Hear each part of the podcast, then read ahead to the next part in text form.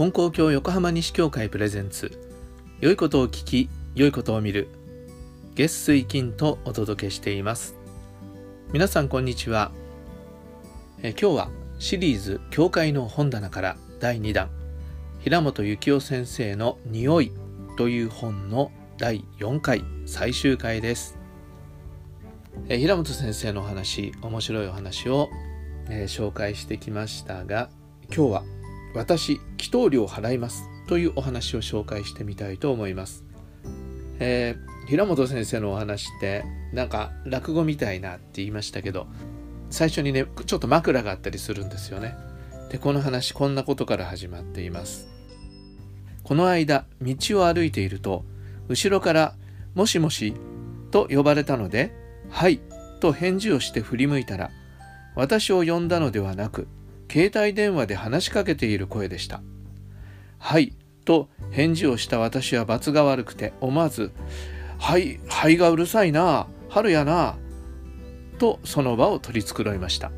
まあ、はいってハエのことですよね。っていうようなちょっと笑い話から始まるんですが、えー、それでここでは携帯電話がちょっと出てくる、まあ、エピソードが紹介されています。先日ある方が広前に慌てて参って来られました。というんですね。おばあさん。先生孫が。と言って、えー、言うなりその場にへたり込んでしまったと。で青い顔をしてて息絶え絶えだっていうんですね。で先生がただ事ではないと思ってでその人に近寄ってね大丈夫ですかってまあ声をかけてあげた。まあそんな具合だったっていうんですね。でそのおばあさん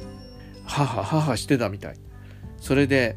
でだんだん落ち着いてきたところでその方が言うにはですね「先生孫が行方不明なんです。どうぞ神様拝んでください」って言ってきたって言うんです。でその方の小学3年生の孫がですね学校の帰りに、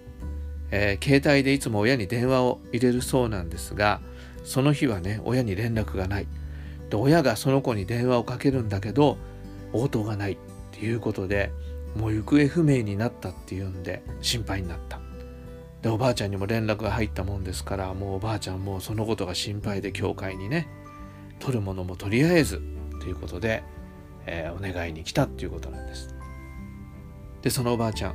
んねすぐに神様って向いたのは偉かったということなんですが、えー、ちゃんとお供えをね作ってそこにお孫さんの名前を書いて持ってきてでそれを神様にこうお供えをねなさったそれでその話をしててで先生が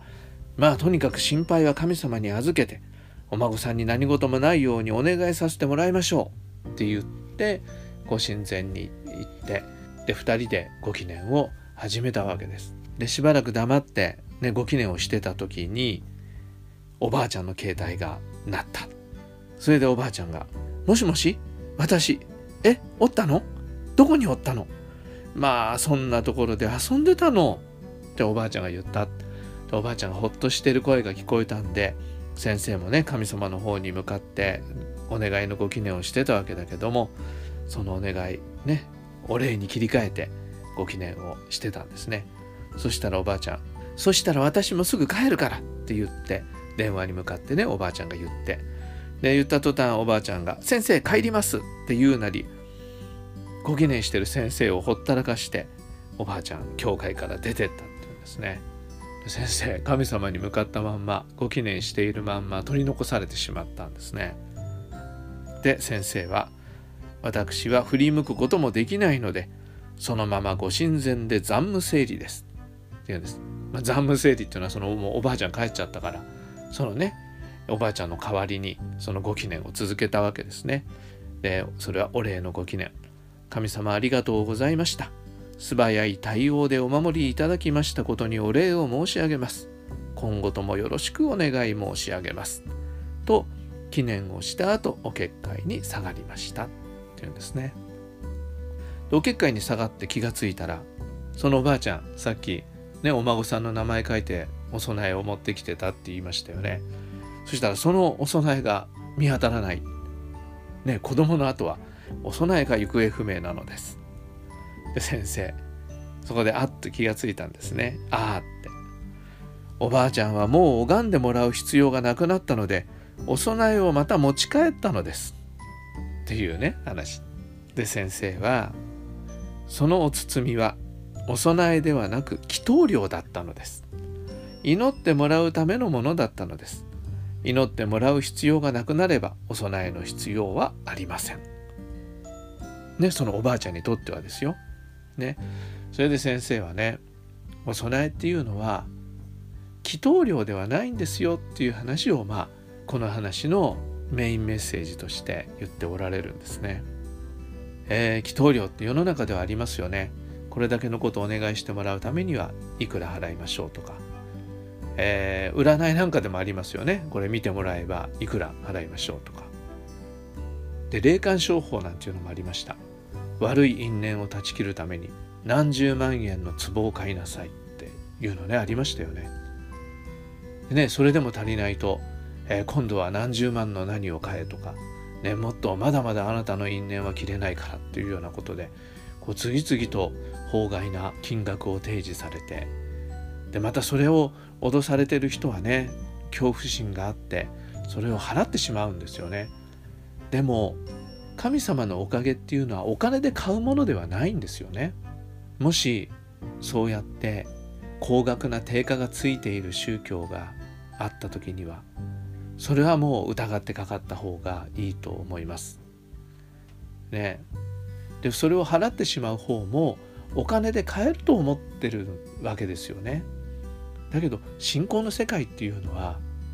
商売とかビジネスではないんですからお金でどうこうしようっていうことがそもそも間違いだってことに気づいていただきたいなと思うんですね。で根国教の教祖様は神を商法にしてはならぬってはっきりとおっしゃってるんですね。だからこのお札いくらですよこのお守りいくらですよ、ね、いくら払えば、えご利益がありますよっていうような商売のようにしてはいけないっておっしゃってるんですよね。だからこのおばあちゃんね孫が出てきてほしいって先生に拝んでもらうためにお金を持ってきたっていうのは考え方が間違っていますよっていうことを先生はおっしゃってるわけです。ね、神様にお礼の気持ちを形に表すためにお供えをするとすればそれは金額が決まっているものではないんだと。ね、少ししかできないからダメかなとかたくさんしたからこれでいいだろうとかそういうことではないんですよね。真心がこもるということが大事なんだから。だから教祖様はお金をお供えできない人はねあのお線香半分に折ってするんでもいいんだよ。藁を一本備えるんでもいいんだよ。それが真心なら神様に届きますよというふうにおっしゃってるんですよね、えー、今の世の中何にでも値段がつきます、どんなものでも値段があってね大抵のものはお金を出せば買えるでも信仰っていうのはそうじゃないんだっていうことを、え、僕たちは忘れないようにしなきゃいけないと思います。ね、今日のお話携帯電話の、えー、お話からそういうことを教えてもらったお話だと思いました。それでこの文章のねこの最後ともかく決体な世の中になってきましたが信者さんまでそれに毒されないように気をつけなければなりませんね。っていう文章で終わっています。決体な、ね、携帯と決体をかけて、えー、本当に平本先生冗談好きな方だったんだなって、えー、思います。でもそれはみんなを面白い話で引きつけて大事なことを伝えるっていう先生の工夫と努力だったんだっていうこともこの本を読んですごく感じさせてもらいましたしあ僕も努力しなきゃなっていう思いにならせてもらいました。はいこの「匂い」っていう本はえ金光京都社でまだ買うことができます、え金光図書館にもありますから読んでみたいと思われる方は是非手に取って読んでみてください。これね第2週第3週もあるんですよね、えー、また紹介する機会があったらと思います、え、平本先生にはまだまだ他にも名著があるんです、え、いずれ紹介する機会を作りたいと思っています。楽しみにしてください。4回にわたって平本幸雄先生の「匂い」という本を紹介しました、えー、先生の、ね、この素晴らしい本を、えー、僕が十分に紹介できているかどうかっていうと怪しいところですがもしこの平本ワールドの素晴らしさを感じ取っていただくことができたら嬉しいです。え4回を通してお聞きになった感想やまた質問ありましたら是非お寄せください。それではまた次回の配信でお会いしましょう。今日も良い一日を。